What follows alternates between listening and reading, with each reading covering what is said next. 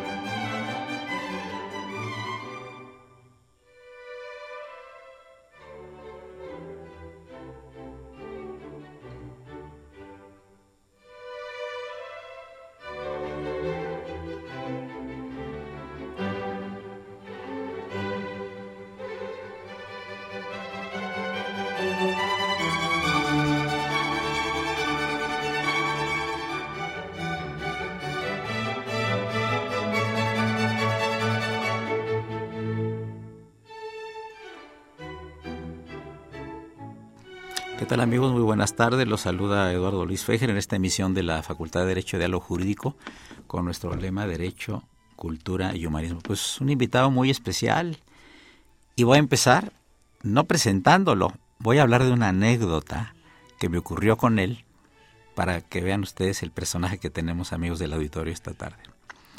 Resulta que en una ocasión en la Facultad de Derecho de la que soy profesor hace muchos años, me mandó llamar el señor director y me dijo, Eduardo, me gustaría que condujera usted el programa de, de Radio UNAM. Y mi respuesta le dije, no, yo no puedo, estoy trabajando en tal libro, estoy investigando tal cosa, y luego mis clases y demás, etcétera, etcétera. Dice, pues piénselo, por favor. Eh, pasaron ocho días y por uh, el cargo que yo tenía en aquella época de presidente del Tribunal Universitario me tocó la suerte de estar junto a este señor director de la Facultad de Derecho en, un evento y me, me, yo pensé que se le había olvidado o que había nombrado otra persona para conducir aquí el programa de Radio UNAM y simplemente me mandó una tarjeta que decía el lunes tomas posesión del programa con su firma.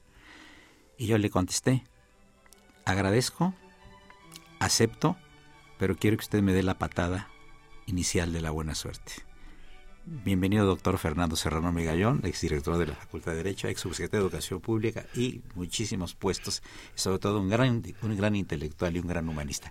¿Recuerdas la anécdota, no? Sí, cómo no. Muchísimas gracias por la invitación, me da muchísimo gusto estar aquí. No, muchas gracias. Yo quise invitar al doctor Serrano Migallón porque usted es un hombre de cultura universal, tenemos tantos temas en común que platicar, universitarios, extrauniversitarios, que pues, para mí es un privilegio y un honor. Y lo que le decía hace un rato a unos visitantes distinguidos aquí de la estación, que si en estos últimos 11 años lo he hecho bien ha sido porque el doctor me designó. Y si lo he hecho mal, como es de hecho que lo he hecho muy mal, es porque yo mismo es el que he estado conduciendo el programa y lo he hecho muy mal. Desde luego sabes que no es verdad, lo has hecho muy bien y por eso la permanencia. Imagínate ya 11 años, ¿eh? 11 años. Este año cumplimos 12 años, sí, mande. Tres directores. Tres directores, sí veremos qué, qué, pasa en el futuro. No, Fernando, eh, fíjate que eh, es muy interesante toda la experiencia que has tenido tú. Has estado en derechos de autor, por ejemplo, ¿no? Eh, ¿Tuviste algún caso interesante? Yo en el Tribunal Universitario tuve un caso interesante de dos profesoras que tenían un libro y tuvieron una controversia. Tú has de tenido cosas muy interesantes ahí, ¿no? No, sobre todo la elaboración de la ley. Aquello fue extraordinario porque me llamó el entonces secretario de Educación Pública, el licenciado Miguel Limón, para decirme que en la campaña del presidente Cedillo había ofrecido una nueva ley federal de derechos de autor, que la vigente era del año 56, estamos en el año 96 o 95, y que había que hacer una nueva. Que me lo encargaba, que era un tema muy complicado, que tenía muchas facetas, muchas aristas, y que por favor lo viéramos con muchísimo cuidado. Como cuando a uno bueno, primero tomar posesión. Me dio posesión el secretario de Educación, me trasladé a las oficinas, primero conocer eh, la estructura administrativa, cuáles son los trabajos normales administrativos que se desarrollan, y luego meterte a fondo en, la, en el tema. Entonces empezar a estudiar, bueno, qué es lo que se maneja en derechos de autor, qué nuevas doctrinas hay, qué nuevas ideas desde el punto de vista académico hay en materia de derechos de autor, qué hay en otros países, ¿Por qué la ley no se había modificado en tanto tiempo, del año 56 al 96? Estamos hablando de 40 años. Había tenido dos reformas grandes, en una hasta se le había cambiado el nombre a la ley, pero seguía siendo la misma. Tenía dos fallas o dos circunstancias constitucionales curiosas. Primero había dado un salto constitucional, sin que hubiera habido reforma constitucional. Según el sistema de distribución de atribuciones, al no señalarse como atribución federal, se suponía que estaba reservada a los estados. Pero hubo un reglamento de la Secretaría de Educación que le da la atribución a la Secretaría de Educación y se hace una ley federal sin reforma constitucional. Y después de todas las atribuciones que establece el artículo 28, o establecía en aquel momento el artículo 28 constitucional, la única que no tenía contraparte en el artículo 73 era la propiedad intelectual, en general, tanto derecho de, autor como eh, propiedad industrial. Entonces uno se mete, empieza a trabajar, empieza a ver y se da cuenta de lo conflictivo que es el tema, porque hay muchísimos intereses legítimos, pero muchísimos intereses, artistas, ejecutantes, guionistas, directores de cine, productores de cine, eh, productores de videojuegos, eh, de, de videos, de todo. El mundo tiene su parte que decir, todos creen que tienen la razón y, todos tienen parte de razón el autor te dice, eh, si no fuera por el autor, no habría intérpretes. Si yo no compongo la, la música, el señor no podría cantar. Y el intérprete te dice, usted nunca va a comprar un disco y dice, quiero un disco de este autor. Yo quiero un disco de Jorge Negreto, de Pedro Infante, que son los intérpretes. Entonces, tratar de aglutinar todos esos intereses, dándole a cada quien esa porción de injerencia que tiene en el manejo, para mí fue muy interesante. Y cosa curiosa, ya estábamos en en el año 96 y fue la última ley que teniendo un Congreso plural fue pasó por las dos cámaras con unanimidad de votos. Mm. Solamente en la Cámara de Diputados hubo un voto en contra por un problema muy concreto de la música en los hoteles, en las habitaciones de los hoteles, si habían de pagar o no, pero hubo un diputado que se opuso, todos los demás, todos los diputados y todos los senadores votaron a favor. Y es una ley bueno, que ya lleva 20 años y que ha demostrado su eficacia. Obviamente, como toda obra humana y sobre todo una obra eh, jurídica, merece irse adaptando paulatinamente. Sobre todo los adelantos técnicos, científicos y académicos son impresionantes en esta materia. Ahorita está de moda la cuestión del periscope, ¿verdad? Sí. Hay una controversia muy interesante, ¿no? El periscope y sobre todo en, en las obras audiovisuales en general y en las obras de producción humana, también audiovisual. Me refiero sobre todo a los juegos, a los videos. ¿Qué es propiedad industrial o es derechos de autor? ¿Dónde debe de registrarse? ¿El Instituto Nacional de Derechos de Autor o el Instituto Nacional de la Propiedad Industrial?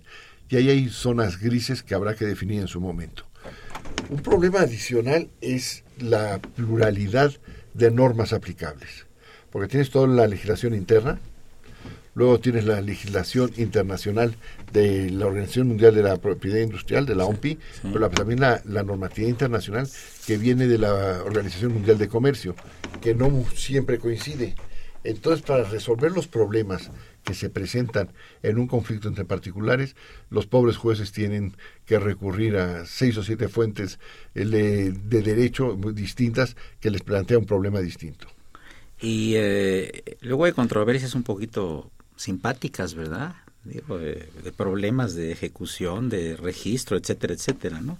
¿Tú tuviste algún caso así? Sí, muchos, y con una variedad, fíjate. En propiedad industrial, el mayor incentivo es el dinero. Todos los problemas que se presentan en, el Instituto Mexicano de Propiedad Industrial es por cuestión de dinero. Patentes, eh, marcas, nuevos sistemas de producción, etcétera. En cambio, en derechos de autor es más que nada el prestigio muy poca gente llega al final eh, a los eh, tribunales y todo se resuelve en juntas de avenencia porque quieren que se les reconozca su participación o su injerencia en la obra de la cual se, se discute, de la cual se trata. Interesante. Amigos, llegamos a la primera parte de, este programa de la Facultad de Derecho. Nuestro invitado de honor, el doctor Fernando Serrón Medallón, hombre, un humanista de enorme prestigio, historiador, jurista, funcionario público, académico, funcionario universitario. Teléfonos en cabina 55 36 89 89, repito 55 36 89 89 y la da sin costo 01800 50 52 688. Es el 860, es tu red Universidad Nacional Autónoma de México y este es el programa de la Facultad de Derecho. Continuamos en unos momentos. Gracias.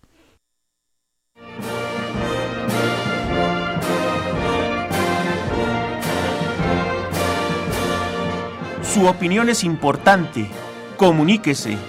Nuestro número 5536 8989. Del interior de la República 01800 5052 688.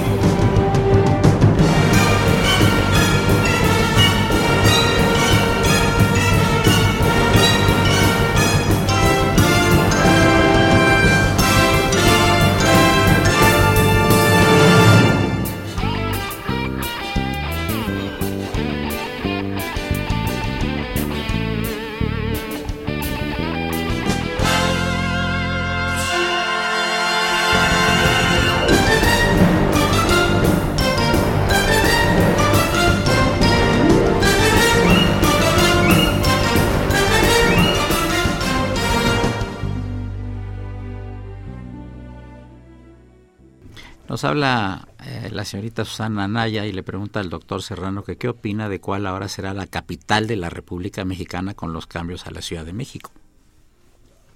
Bueno, la capital sigue siendo la misma, en la Ciudad de México. Cambió el nombre y es un nombre que ha cambiado desde el año 20, cuando era presidente el licenciado, el general Calles.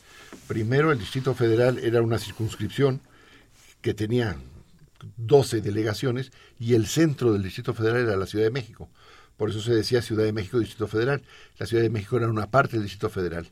Luego en la época del presidente Echeverría se cambió y Distrito Federal era sinónimo a Ciudad de México y desapareció la Ciudad de México como una parte del Distrito Federal y son las cuatro delegaciones que tienen nombre de héroes.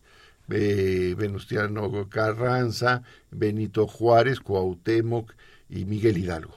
En eso se dividió la Ciudad de México. Y ahora lo que hacen es le cambian el, el nombre, ya no existe el Distrito Federal, la Ciudad de México sigue siendo la misma capital. Eh, hay otros problemas. De, la Constitución hablaba originalmente que cuando se cambiaran los poderes, aquí se convertiría en el Estado del Valle de México. Los poderes no se han cambiado, pero las atribuciones del gobierno federal en, en el manejo de los poderes de la Ciudad de México se han reducido. Eh, pues, hay otro problema lingüístico que es cómo se les va a llamar a los habitantes o a los oriundos de la Ciudad de México. Porque bueno, ya tenemos mexicanos, ya tenemos mexiquenses los del Estado de México. Eh, antes se decía defeños, pero ya no, al no haber distrito federal no pueden ser defeños. ¿Cómo se van a llamar a los habitantes de la Ciudad de México?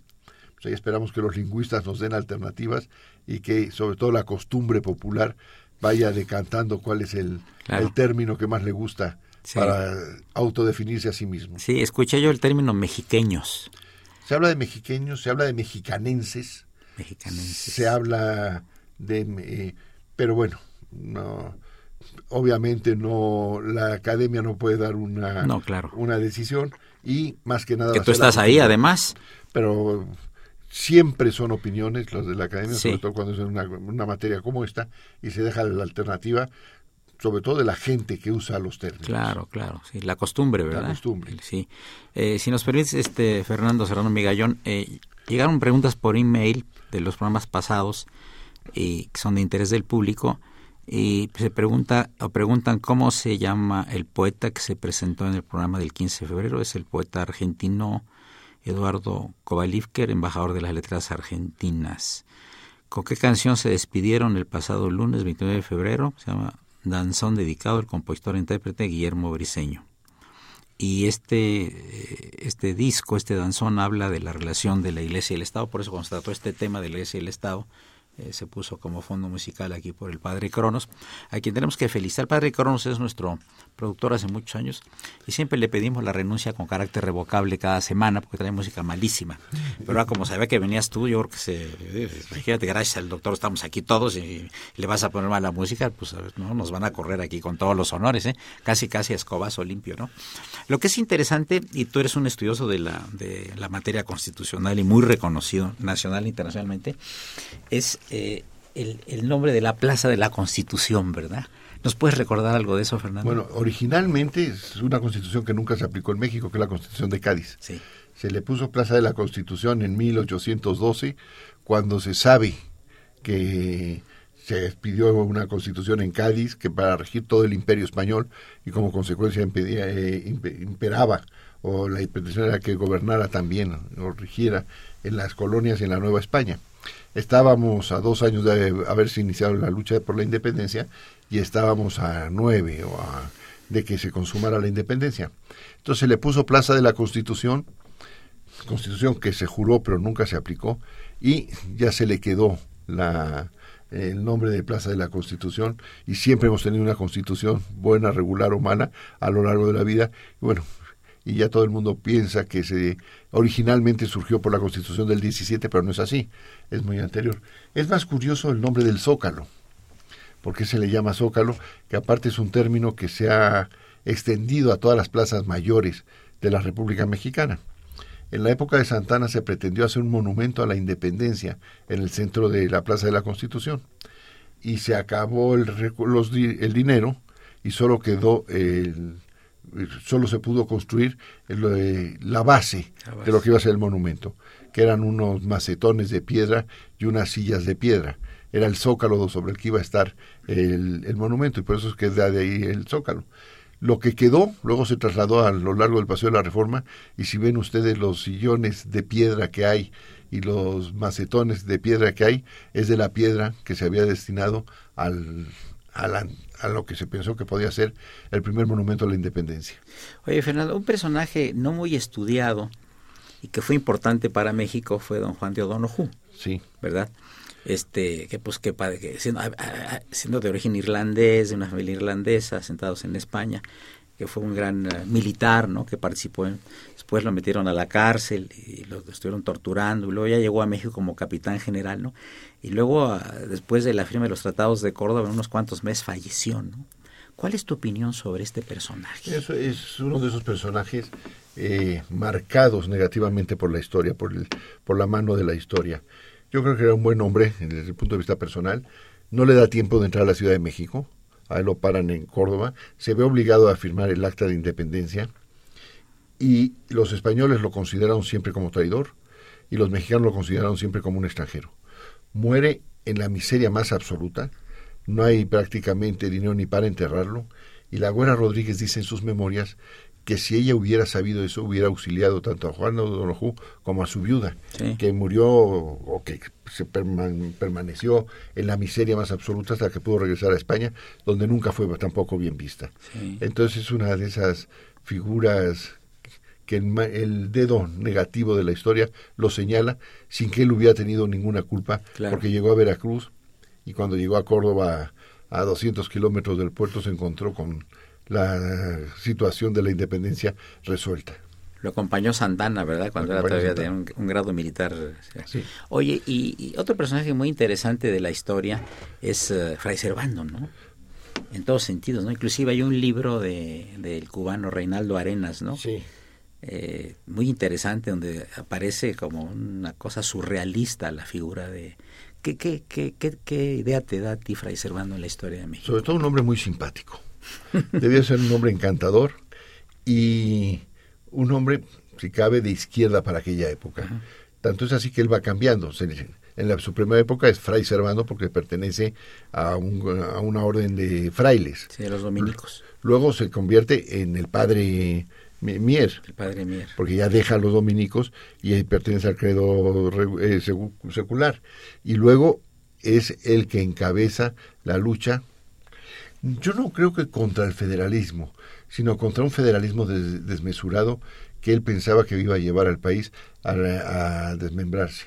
Pero bueno, un hombre muy inteligente, un hombre muy convencido, un hombre valiente, la verdad que pasa en la cárcel un montón de veces, pero y sobre todo como eh, vitalmente un hombre muy simpático y muy lleno de vida y muy echado para adelante. Él es el autor de del discurso de las profecías, ¿verdad? Sí. ¿verdad? Muy interesante, ¿no?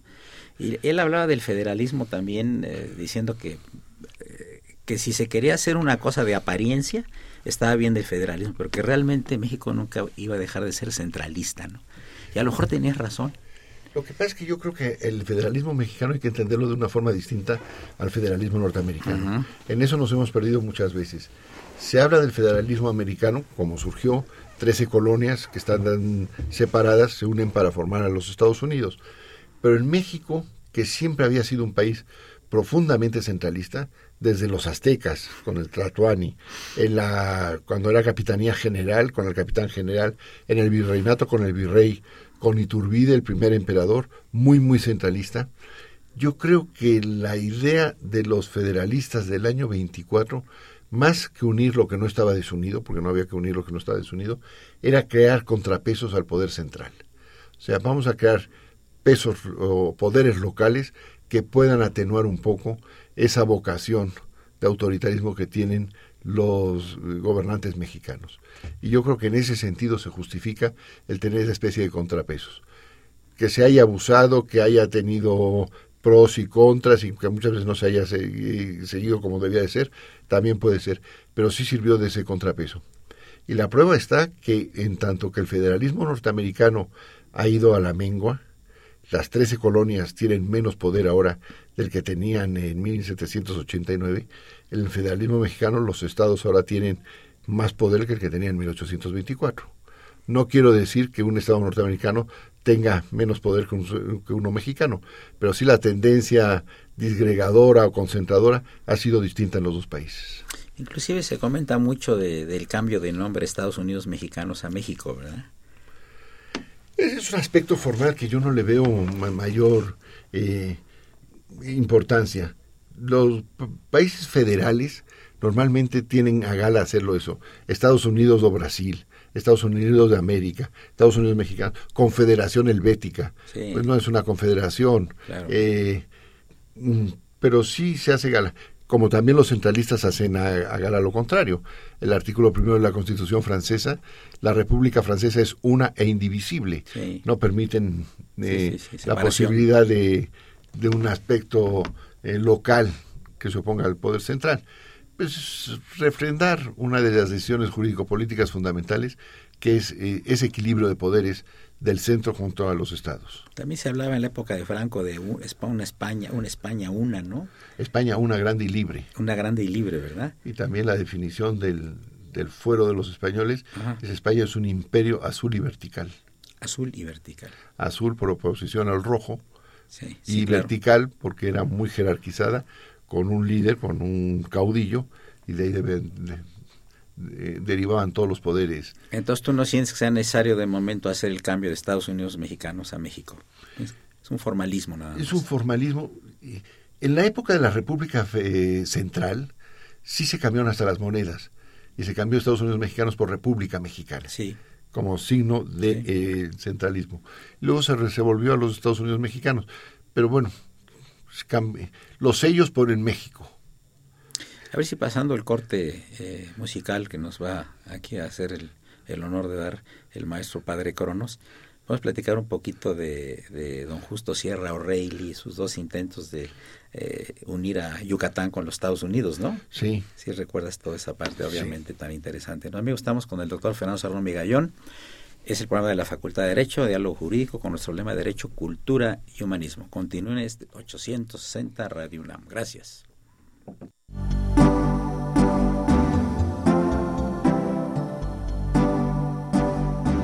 Está usted escuchando Diálogo Jurídico, Derecho, Cultura y Humanismo.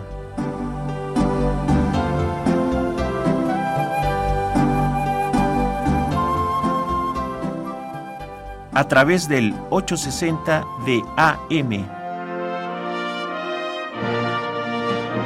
El alma mater del cuadrante.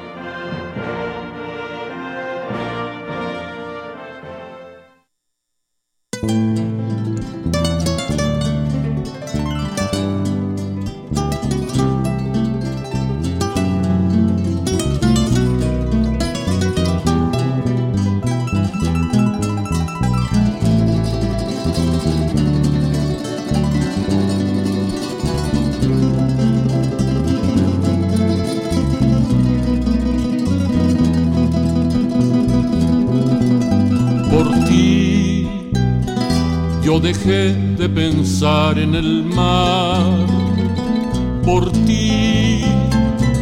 Yo dejé de fijarme en el cielo por ti. Me ha dado por llorar como el mar, me he puesto a sollozar como el cielo, me ha dado por llorar.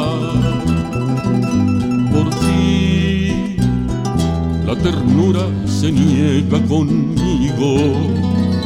Por ti la amargura me sigue y la sigo. Por ti me estoy volviendo loco de celos. Se vuelven contra mí mis anhelos, se vuelven contra mí. Por ti la vida se me ha vuelto un infierno. Por ti estoy muerto de amor tan enfermo. Por ti se han vuelto llaga el sol y el dolor. Se han vuelto mal la flor y el amor. Se ha vuelto mal la flor. Por ti el mar es la locura del cielo. Por ti el llanto es una llaga de celos. Por ti el dolor es el sol sin la flor.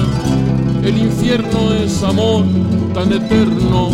El infierno es amor.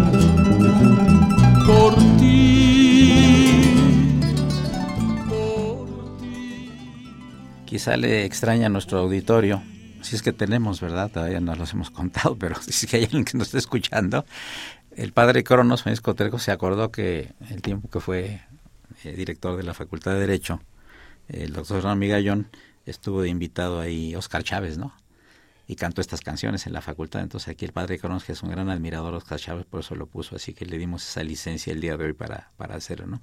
Estamos hablando de aquellos intentos de, de, Yucatán de independizarse no en el siglo XIX es que las condiciones también estaban muy precarias las comunicaciones no se podía venir directamente a, la Ciudad de México donde estaban los poderes tenían que irse a Veracruz y de Veracruz por barco no y a veces estaban más cerca de Europa los yucatecos o de los Estados Unidos que de México. ¿te acuerdas? No sí por supuesto. Primero bueno, el, el México de la independencia el Imperio mexicano que se independiza pierde dos millones y medio al norte con los Estados Unidos y luego al sur se pierde pues de Yucatán hasta eh, Panamá que se independiza todo Centroamérica. Y hay que recordar por ejemplo las memorias aunque sean tomadas por su secretario, la narración que hace Carlota de su viaje a Yucatán, cuando le dicen a Maximiliano que hay problemas, él no puede ir, pero manda a Carlota a Yucatán y tiene que ir a Veracruz, en Veracruz tomar el barco y llegar a, Progreso. Entonces estaba completamente separado. Y hay que recordar que originalmente Yucatán pertenecía a otra capitanía general distinta, la Capitanía General de, Yucatán, que incluía lo que es Belice, lo que es Guatemala y lo que es Yucatán. Eh, Guatemala se separó y Belice eh, fue ocupada por los ingleses y posteriormente se independizó. Y los yucatecos siempre han tenido esa idea de independizarse. Eh, don Porfirio resolvió muy bien el problema. Dividió el estado en tres, que son Yucatán por un lado, Campeche y Quintana Roo. Los chapanecos se separaron, luego regresaron a los Estados Unidos mexicanos. Pero sí se veía, sobre todo para la, la clase pudiente, rica y cultivada de Yucatán, una posibilidad de desarrollo económico, cultural mucho más sólida cerca de Estados Unidos que cerca de México. Muy interesante esa parte de la historia, ¿no? Interesantísima. Hay ahora un, ahora no, un libro que salió hace un par de años de Hernán Lara, que se llama Península, Península, que habla de la, primero de la guerra de, las castas y luego el, peso de la península ibérica y el peso de la península de Yucatán, eh, peso que aparte se contraponía uno al otro. Hay que recordar que la parte más rica en aquel momento parte de las minerías era Yucatán. Teníamos dos monopolios internacionales, el Enequén y el Palo de Tinte, que creó toda la, casta divina y una pujanza económica para la zona extraordinaria. Y las broncas que ven ahí con los indios mayas también, ¿verdad? Que lo, prácticamente frente de los acabaron. fue, fue criminal la, la, lucha aquella de castas. Pero tenían un miedo tremendo todos los peninsulares, que los descendientes, ¿verdad? De que se van a hacer a los mayas, ¿no? los aluches. Se, aluches se cambiaban de lugar cada rato. Es, una historia fascinante, ¿no? Fascinante. Y como zona es extraordinaria. Sí, claro. Y Campeche ha dado gente muy interesante y muy inteligente también a la, ¿verdad? A la, a la nación mexicana, y, desde la época de los mayas, las nuevas eh, ruinas, estas Calakmul, no sé si han ido a verlas, pero vale la pena hacer un viaje ir a verlas porque es verdaderamente más, y más impresionantes que Palenque o que Tikal. Es, en parte están en la orilla de un lago, es una visión mágica el ir. Eh, ¿Cómo tenemos muchos Méxicos, no, Fernando? ¿Qué diferente es el yucateco al veracruzano, el chapaneco al, al regiomontano? Es, un, es un mosaico muy curioso, ¿no? Pero ahí surge siempre la idea de cuándo se surge eh, o se consolida la nacionalidad mexicana. Y ahí depende, la ideología de cada uno. Hay quien defiende que es eh, eh, Hernán Cortés, hay quien depende que, defiende que es Iturbide, hay quien defiende... Pero yo creo que fue el proceso de la revolución, a partir de 1913, cuando, por razón de los ferrocarriles que construyó don Porfirio, hay esa gran eh, traslado de grandes masas de mexicanos de una zona a otra y aunque reconocen sus diferencias, reconocen también sus cercanías y sus similitudes. Y somos muchos Méxicos, como tú dices, no hay nada más que verlo y recorrerlo de Yucatán a Sonora o de eh, Monterrey a, Michoacán, son completamente distintos, pero yo creo que los valores esenciales y las decisiones fundamentales del país coincidimos todos. Por eso yo no estoy de acuerdo, y lo digo, aunque no me hayas hecho la pregunta, en una nueva constitución. Yo creo que la constitución tiene muchísimos defectos, que la constitución es mejorable, yo creo que ha tenido muchas reformas y muchas de ellas no han sido las adecuadas, pero las ha habido. Pero en la, lo que llama Smith las decisiones fundamentales del Estado mexicano son las mismas y ahí coincidimos todos los mexicanos. Queremos ser república, Queremos ser República Federal, queremos tener división de poderes, garantías individuales, garantías sociales. Yo creo que lo demás es secundario y es eh, eh, adaptable a una circunstancia en concreto. Pero el perfil del Estado mexicano yo creo que está dado desde 1917 y meternos en el problema de una nueva constitución con todo lo que ello implica traería muchísimos más problemas que beneficios. Estoy de acuerdo contigo. Además, este, se ha ido cambiando de acuerdo con las circunstancias. Digo, cualquier constitución es modificable, ¿no? Son flexibles, ¿no? Digo, no son monolíticas, ¿no? Por, supuesto. Y hay unas definiciones que se han hecho verdaderamente lastimosas de lo mal que han sido redactadas, pero bueno. ¿Y por qué esta obsesión del cambio? ¿Es por novedad? Porque, digamos, listo, en lo fundamental estamos de acuerdo todos, ¿no? Digo, ¿cuál es la idea? Bueno, yo creo que entre los líderes políticos no deja de haber una sed de protagonismo. Eso es. Yo creo que si, si convocan un Congreso Constituyente, y yo soy constituyente, yo voy a subir a la tribuna a defender el Estado laico, la división de poderes o la educación, bueno, no se ve a sí mismo como José Natividad Macías o el general eh, Mújica en, en, Querétaro. Pero los daños y los perjuicios que caería, que traería al sistema jurídico mexicano serían gravísimos. Tiene que pensarse muy bien, ¿verdad? Tiene que pensarse muy bien, con lo cual no te vuelvo a lo mismo. Sí hay que tener mucho cuidado en las reformas que se hacen, en saber cómo se hacen y en ir depurando lo que está mal hecho. Oye, Fernando, y en tu experiencia larguísima de académico, eh, profesor de la facultad, historiador, etcétera, eh, ¿qué opinas tú de los nuevos medios de comunicación para la enseñanza? Si, si la computación, si el Facebook y todo lo demás esto distrae la atención del estudiante, si ya se les quitó completamente el hábito que tú y yo tuvimos, aunque yo te llevo como 80 años más de edad, pero que cuando íbamos a investigar alguna cosa nos íbamos a los libros y a muchos libros y muchos de ellos no estaban traducidos, había que traducirlos del inglés, del alemán o del francés, de grandes juristas, para poder hacer nuestras tesis profesionales. No sé qué opines. Este cambio que es realmente de 180 o 360 grados, que, está impactando la educación y a los jóvenes. Yo creo que los nuevos medios son un arma y un arma puede ser buena o puede ser mala. Yo creo que el arma de los nuevos medios de comunicación y de los nuevos sistemas de enseñanza puede ser muy buena. Y en esto yo soy un converso. Cuando yo estuve en la Facultad de Derecho yo no creía en la educación abierta y en la educación a, distancia. Pero después de ver los resultados que ha habido, me convertí. Yo creo que un sistema bien establecido, bien llevado a cabo, con programas adecuados y para un tipo de estudiante especial, puede ser muy bueno.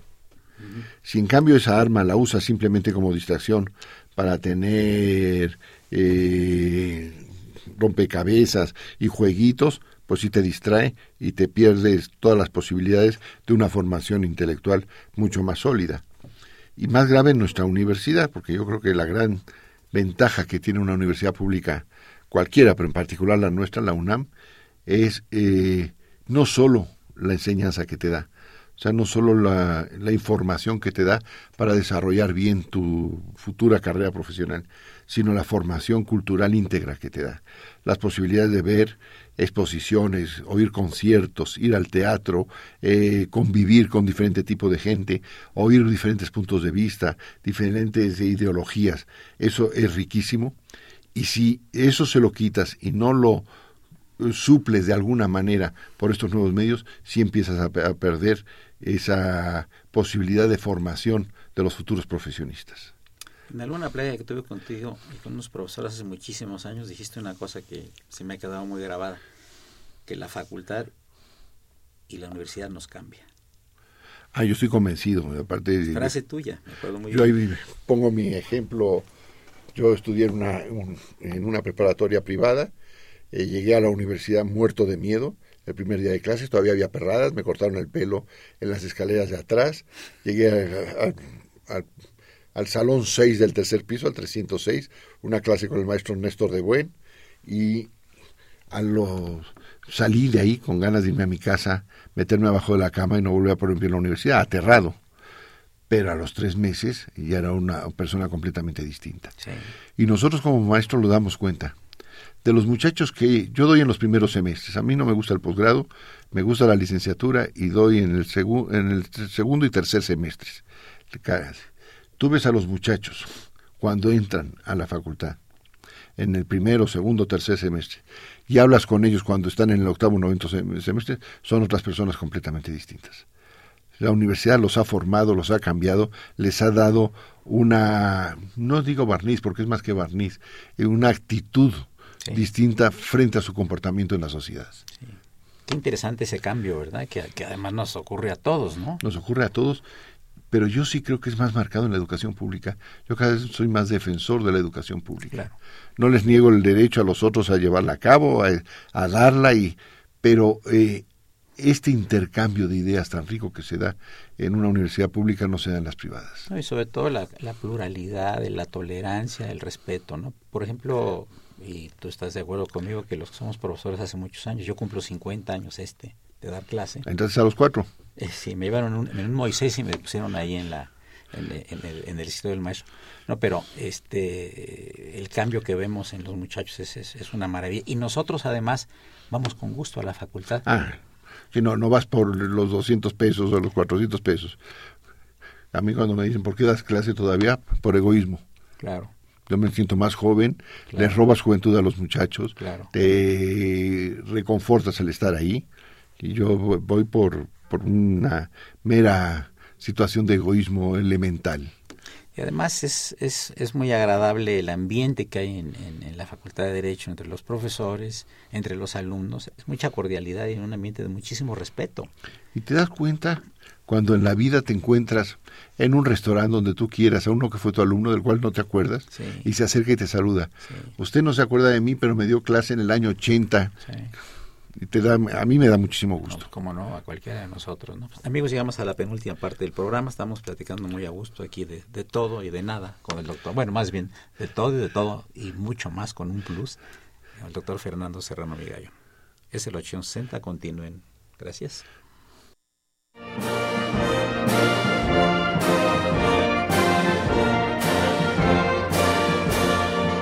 Su opinión es importante. Comuníquese. Nuestro número 5536 8989.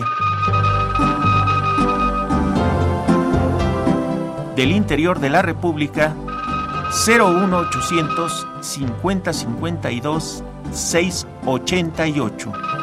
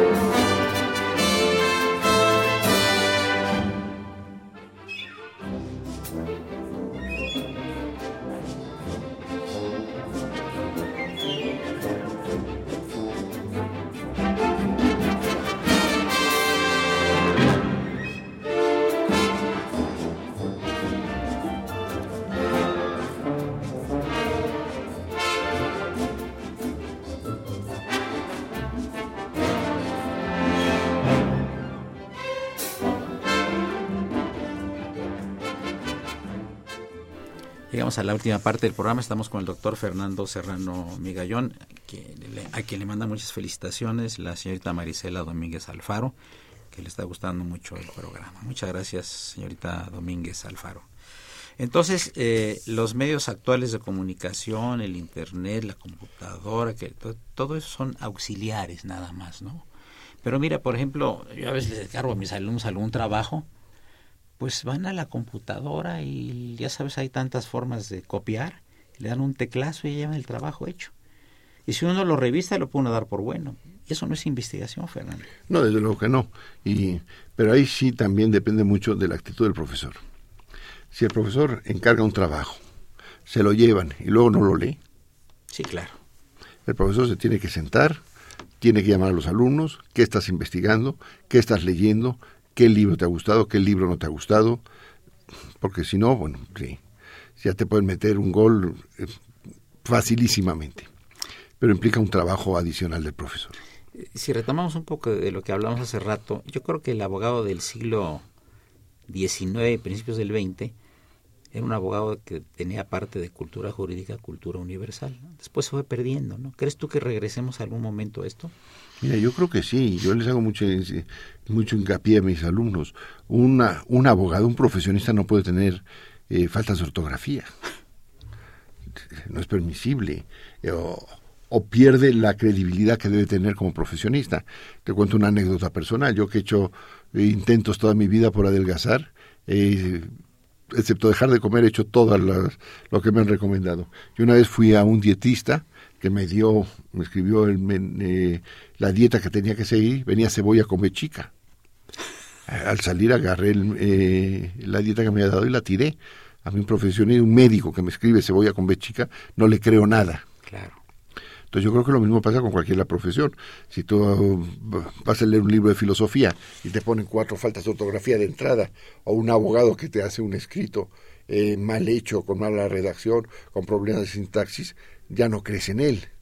O sea, yo creo que, aunque mucho se esté cambiando, todavía estamos en un mundo en el que los valores culturales de comunicación siguen siendo válidos.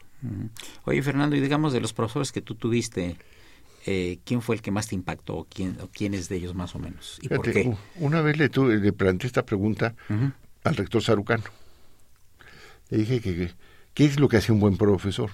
Porque yo tengo dos ejemplos, los dos chatos, el chato de la cueva y el chato Noriega. Eh, los dos inteligentísimos, brillantes. Uno muy aburrido. El chato de la cueva daba una clase muy densa, con un tono de voz monótono, y tenías que tener mucha atención para poderlo seguir. Luego eran unas clases magistrales maravillosas. El Chato Noriega era todo lo contrario. Un hombre alegre, eh, dicharachero, hacía chistes, cálido, muy muchachero. Le gustaba estar con los muchachos al terminar la clase, se quedaba en el pasillo hablando con ellos. Y de los dos tengo una idea como magníficos profesores. ¿Qué es lo que hace un buen eh, maestro de un mal maestro?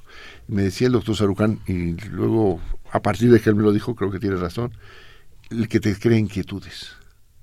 Un buen maestro es el que te crea inquietudes y te da motivos para investigar, para ir por un camino, para darte cuenta de dónde estás. Interesante, ¿no?